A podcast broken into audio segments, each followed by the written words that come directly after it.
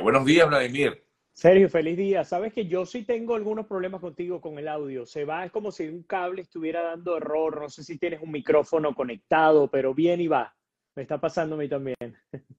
No, este, pero me escuchas bien. Sí, en este momento sí, pero se me va por parte. Vamos a ver, hasta ahora estamos bien conectados, buena señal y buena audio. Bueno, vamos a, vamos entonces a aprovechar la buena, el buen momento para comenzar nuestra conversación. Yo sé, Vladimir, que tú has dicho en reiteradas ocasiones cada vez que hemos tenido la oportunidad de hablar sobre el tema del referéndum consultivo que se tiene previsto hacer para el 3 de diciembre en Venezuela, que es una, una manera de, de, hacer algún tipo de distracción, ¿no? Para que la gente esté pendiente de otra cosa.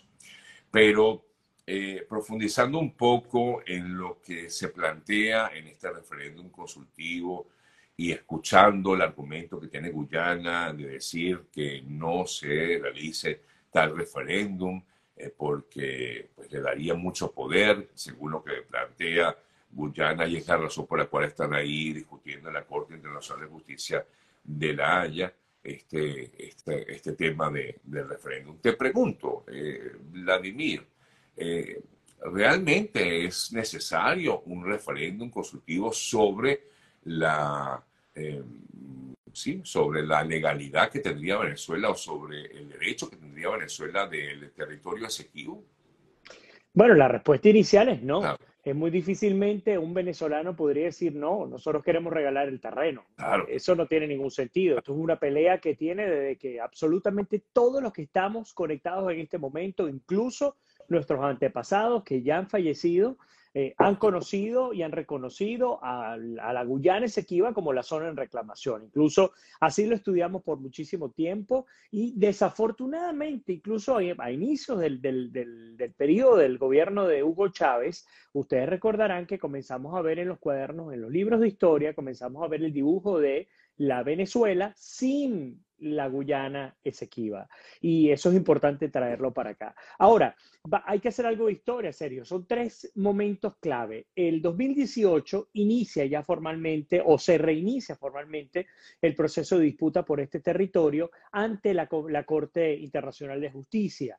Em, es importante destacar que antes del 2018, Chávez fue, y digo Chávez porque más que Maduro fue en la época de Chávez, fue muy laxo incluso para tener a Guyana de su lado, para tener a todos estos países, Surinam, todas las pequeñas islas del Caribe, él buscó suavizar la discusión, incluso la sacó completamente de la mesa. Así que si alguien tiene culpa de haber permitido que en la Guyana Esequiba se haya metido el ExxonMobil y se haya metido a explotar, explorar y explotar petróleo con toda la fuerza, es justamente el régimen venezolano. Entonces, 2018 se reinicia el, proceso judicial ya formal contra eh, Venezuela para que Guyana se quede con el territorio. En el 2020, Venezuela ya había advertido que quería, lanzaría un referéndum consultivo para preguntarle a los venezolanos si querían o no luchar por su tierra. O sea que esto no es nuevo, esto no es que salió hace, hace dos meses para distraer la atención. Pero,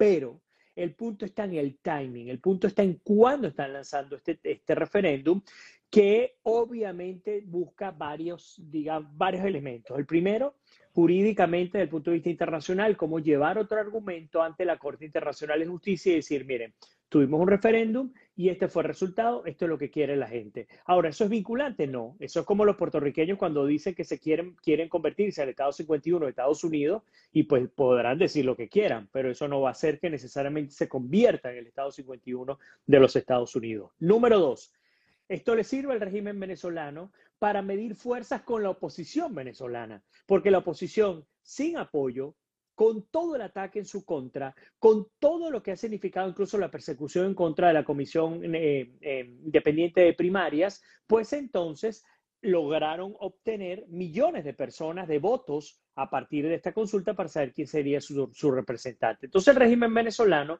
créeme que va a utilizar el resultado del 3 de diciembre de este referéndum consultivo para medirse de tú a tú con la oposición. Y el tercero, y con esto cierro la idea inicial, tiene que ver con la distracción, y tú bien lo comentabas. Si nosotros en esta novela trágica, trágico-cómica, que se llama el régimen venezolano y todo lo que esto significa, volvemos a distraer la atención de lo que realmente importa, que es habilitar a nuestros presos, a nuestros políticos que, que están inhabilitados, como el caso de María Corina Machado, que es la representante de la oposición en este momento, de pedir la liberación de los presos políticos, entre otras cosas, y nos distraemos a hablar de las cinco preguntas del régimen venezolano, pues entonces el régimen se da por pagado, porque obtuvo votación el 3 de diciembre, logró un elemento para eh, un elemento internacional para la corte, logró medirse fuerzas con la oposición, porque obviamente va a salir a decir que 10 millones de personas votaron, porque al fin y al cabo ellos son los que controlan todo. y lograron aunque, vayan 3 millones. Aunque vayan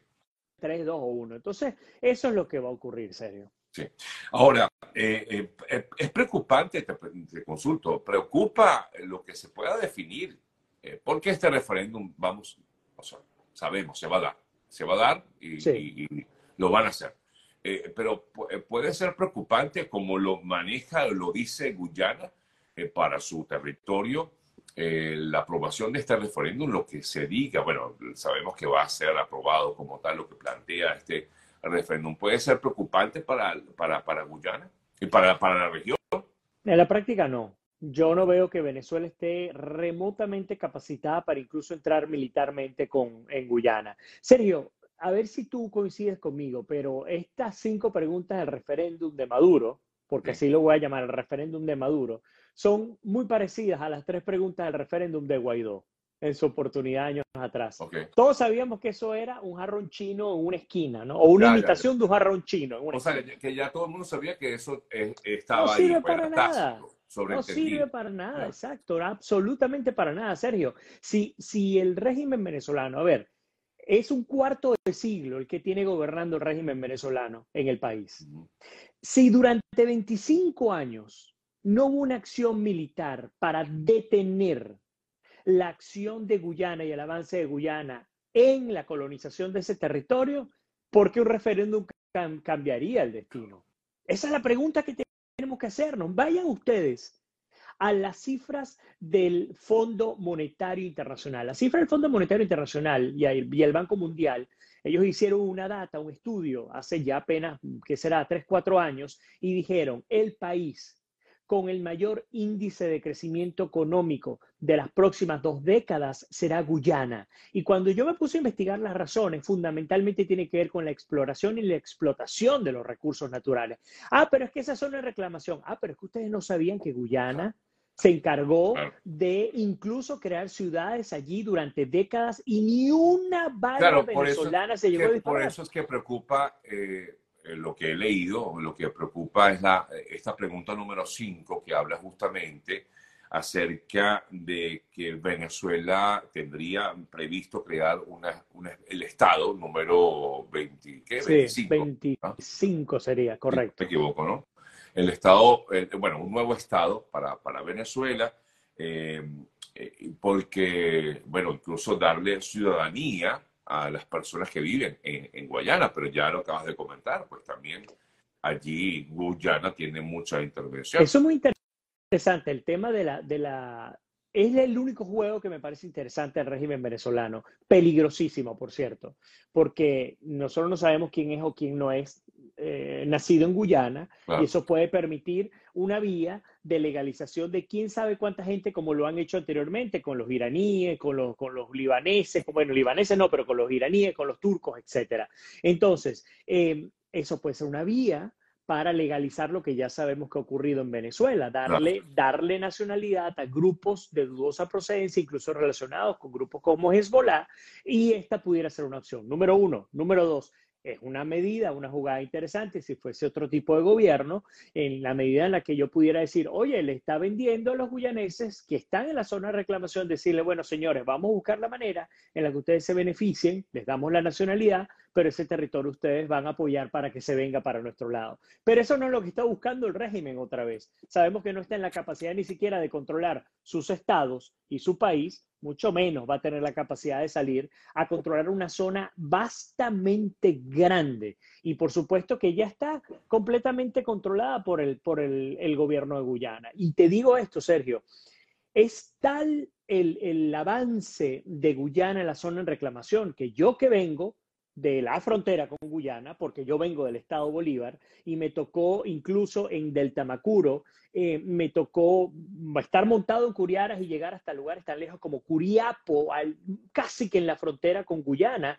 la presencia guyanesa en toda esa área es enorme, es enorme. Y quién sabe cómo estará ahorita. Te estoy hablando hace 15 años atrás. yo no sé cómo está ahora. Entonces, la realidad es que Guyana desafortunada y desgraciadamente nos las dejamos quitar. Eh, yo entiendo el tema del laudo arbitral, yo entiendo el acuerdo de París, entiendo todo este tema, pero en la práctica nosotros no llegamos a luchar por décadas por ese territorio que sencillamente, a mi modo de ver, prácticamente se da por perdido. ¿Pudiera generarse algún tipo de conflicto bélico en la zona? Porque el gobierno de Guyana insiste en que lo que quiere o lo que se quiere mostrar, y leo textual, dijo que eh, estaba unida Guyana para mostrar al mundo que se encuentra en el lado correcto de la historia eh, ante lo que es esta situación de, diferencias de criterio eh, y decía o denunciaba este tema del expansionismo, un poco lo que hablaba la, de la pregunta número 5,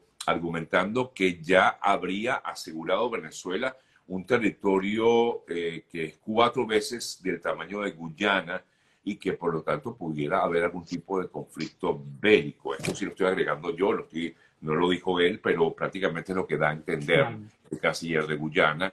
Eh, ¿Lo ves? Lo, lo, lo, no sé, me parece muy... Yo no lo veo muy difícil eh, y yo no creo que Guyana vaya a tener ningún tipo de apoyo internacional y no creo que tenga capacidad tampoco militar. Yo creo que tanto Guyana como Venezuela están maltrechos militarmente. Guyana se ha venido formando, ha venido generando recursos, pero Guyana tiene gravísimos problemas de contrabando, narcotráfico, corrupción.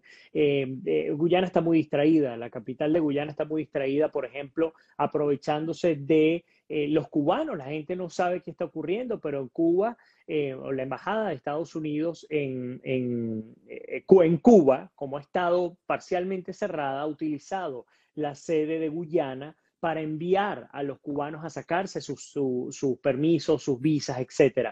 Y Guyana está muy distraída entre la explotación de petróleo y la llegada masiva de cubanos para poder obtener sus recursos y sus visas y sus cuestiones, eh, yo veo difícilmente que Guyana pudiera meterse militarmente contra Venezuela, pero tampoco veo a Venezuela metiéndose con Guyana. Eh, ya hemos visto ataques de otros países, por ejemplo, incursiones en fronteras entre Colombia y Venezuela con el tema del ELN y la FARC. Venezuela no ha respondido nunca, mucho menos creo que de ambos, de ambos lados vaya a ocurrir algo. Ahora, una, una consulta más para ir cerrando el tema, eh, Vladimir. Eh, una gran preocupación que tienen, o no digo gran preocupación, pero una de las preocupaciones que tienen varias de las personas que están en Venezuela es sobre si ir o no a este referéndum. ¿Es bueno o malo ir al referéndum? Wow. Eh, yo no estoy ni en favor ni en contra. Yo creo que es estéril ir al referéndum. Es algo estéril yo creo que no va a generar ningún tipo de resultado tan estéril como cuando otra vez lo voy a comparar con lo del de Guaidó, cuando Guaidó presentó son las tres preguntas más estúpidas que han existido en la historia de la oposición venezolana. Y perdónenme que sea tan claro. No, pero, fíjate que no me acuerdo cuáles eran las claro, preguntas. sí es verdad. Nada. ¿Usted está de acuerdo con el rescate de la democracia en Venezuela? No, no para nada. No estoy de acuerdo con eso. O sea, eh, ¿usted está de acuerdo con que busquemos apoyo internacional para que, por el amor de Cristo? Claro, Entonces, pues, ahora no son tres, ahora son las cinco preguntas más estúpidas de la historia, pero de este lado de la, del, del, del, régimen venezolano. Entonces, mira. El, punto está en que son cinco preguntas que son casi que lógicas, ¿no? O sea, ¿cómo vas a preguntar acerca de tu soberanía? no está en discusión mi soberanía. En serio, la jugada del régimen otra vez, yo siempre te lo he dicho, el régimen y a ustedes que están conectados, el régimen siempre juega a ganar y es una desgracia, pero es así. Yo me imagino que estos tipos tienen un calendario de acá 100 años de cuáles son los próximos eventos que van a ocurrir y ya tienen el plan para cada evento. Yo me imagino que en el 2020 sabían que para el 23 íbamos a estar en un problema como esto de primarias, de oposición y de preelección, entonces vamos a lanzarles el 23 esto. Estoy seguro que esta gente no se lo sacó mm, eh, de la nada, sino lo tenía bajo la manga. Ah, eso es lo, único inteligente. Ahora, el más inteligente es también poner a la oposición, porque la oposición no ha sido clara en si debe o no participar en el referéndum, en general, no digo todo, pero en general. Pero es muy interesante eso, porque como tú estás apelando al nacionalismo, Entonces tú complicas el escenario, porque ahora el argumento es, o la falacia es, si tú no participas en el referéndum o si tú no eh, promueves la actividad del referéndum, entonces tú eres un apátrida porque no quieres proteger tu integridad territorial. Seremos calificados de apátridas porque estamos hablando de esto. Ojo, yo estoy hablando de esto porque es noticia y queremos conocer realmente si es importante o no, necesario o no. Y seguramente seremos calificados de apátridas también por ello. Aprovechando que el CNE es el que está detrás de esto, junto con la Asamblea Espuria de Maduro, yo les diría esto como esto tiene que ser ya prácticamente acuerdos transaccionales entre el régimen y la oposición y, nosotros, yo le diría, vamos a hacer algo. Nosotros te participamos en el referéndum que te dé la gana. El 3 de diciembre podemos estar todos si tú quieras, pero vamos a llegar a un acuerdo ya que abriste el registro electoral para actualizarlo. ¿Qué te parece si en vez de hacer el, control de este registro electoral en las sedes de VCHE y del Partido Socialista Unido de Venezuela y seguir aprovechándote del, del, elemento electoral, ¿qué te parece si abrimos la posibilidad para que en los consulados de Venezuela en el mundo nosotros también podamos votar en el exterior? Mira, es que te, yo te puedo llevar a los 7 millones de venezolanos que estamos en el extranjero. Si tú nos garantizas que el año que viene vamos a poder votar. Claro. ¿Me explico? Entonces, lo que tenemos que comenzar es, el, como siempre dicho, la realpolitik. Vámonos a exactamente a ser astuto. Ok, ¿tú quieres que lo hagamos? Claro que sí. Vamos a luchar por el Esequibo. Vamos a ir a responderte tus cinco preguntas y tú sabes que tu respuesta va a ser sí. Vamos a hacerlo. Está bien, nadie está haciendo apátrida, estamos de acuerdo. Eh, piensa que te estamos incluso legitimando, porque ese es otro elemento que se maneja. Pero, ok, perfecto.